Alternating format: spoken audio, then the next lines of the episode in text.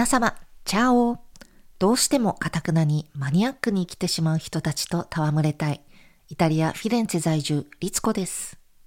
こちらのチャンネルでは、仕事や家庭環境に突然大きな変化が起こって、収入が途絶えてしまったとしても、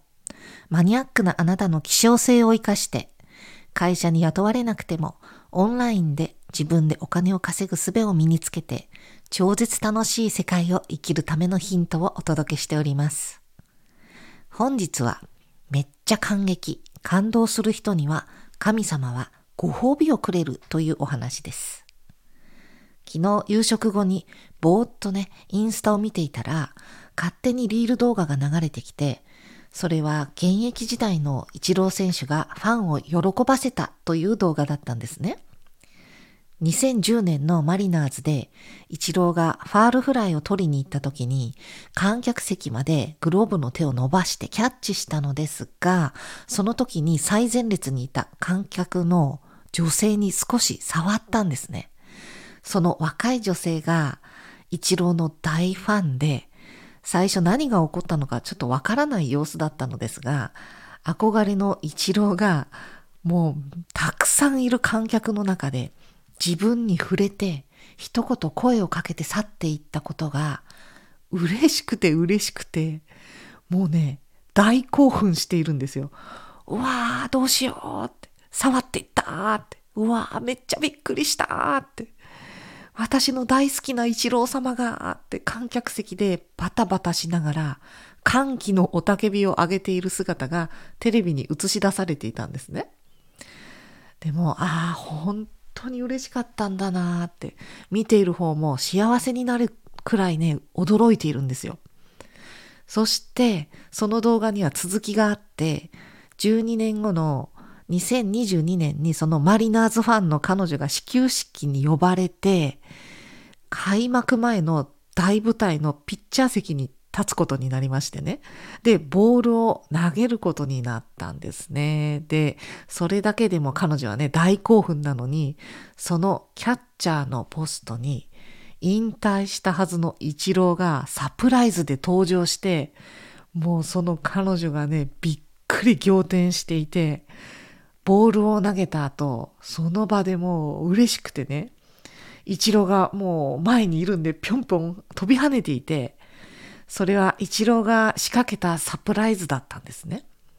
で、彼女は何にも知らずに呼ばれるがままにマウンドに立ったら、イチロー様が登場したので、もうあわあわね、信じられない。イチローがいるって。私の目の前にイチローがグローブ構えているってね。もうスタジアム全体が幸せに包まれるくらい感動しているんですよ。そして投げ終わったらイチローと抱き合っていて、ボールにサインしてもらって、記念撮影してもらって、天にも昇る喜びに満ちた最高の夜となったのではってね、私は想像いたしました。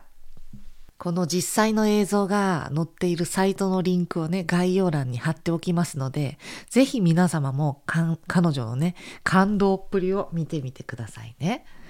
で、この見ている人の心を溶かすほどの感動、スタジアム全体に伝染するほどの感激ってね、彼女の内側から放出しているものですよね。で、別に彼女は誰かを感動させたくてスタジアムに行ったわけではなくて、マリナーズのマニアニマってだけで、マリナーズが大好きで、イチローが大大大好きで、ファンとして野球を見に行っていただけなんですよね。それくらいマニマニアニマな人はね、ただ好きなものやことに興奮しているだけで、みんなを幸せにする力があるってことなんですね。あなたには大好きなもの、大好きなことありますか？それに没頭していたら、時を忘れてしまうくらい夢中になってしまうことありますか？子供の頃大好きだった何かを思い出せますか？飛び跳ねるくらいの感動、感激を味わったことありますか？観客席でね、喜びで大興奮していた彼女の名前は、アイリス・スキナーさんというそうです。彼女はそのテレビ放映で観客みんなの心を溶かしたことで、なんと12年後に神様からギフトが届いたんですね。今度はマリナーズの方が彼女を探し出して、始球式にご招待して、一郎からのサプライズという信じられないプレゼントが用意されてたというね。ここから学べることは、スタジアム全体に感動を伝染させるくらいの彼女の素直さ、一途さ、大好きな選手に夢中な姿を見ると、人々はもう一度その人に会いたくなるんです。彼女があの時発したポジティブエネルギーをもう一度受け取ってみたいってみんなが思うんですね。つまりあなたがたくさんの人がいる中で会いたいと思われる人になるには、あなたが選ばれるには、あなたが好きなことに素直に一途に夢中になって大喜びしている姿を見せればよいってだけなんです。人は良い気を発しているところに集まります。気とは空気の気ですね。それは光となり、夜光があるところに虫が集まってくるように人々を引き寄せます。あなたがマニアックにワクワク楽しんでいるだけで、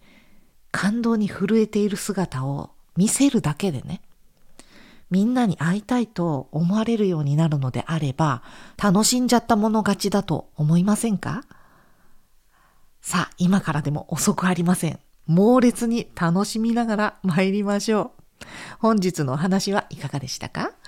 共感してくださった方は、ぜひフォロー、チャンネル登録、いいねボタンをどうぞよろしくお願いいたします。次回は私の感動体験談をお話ししたいと思います。それでは皆様、次回またお会いしましょう。チャオチャオ。フィレンツェからリツコでした。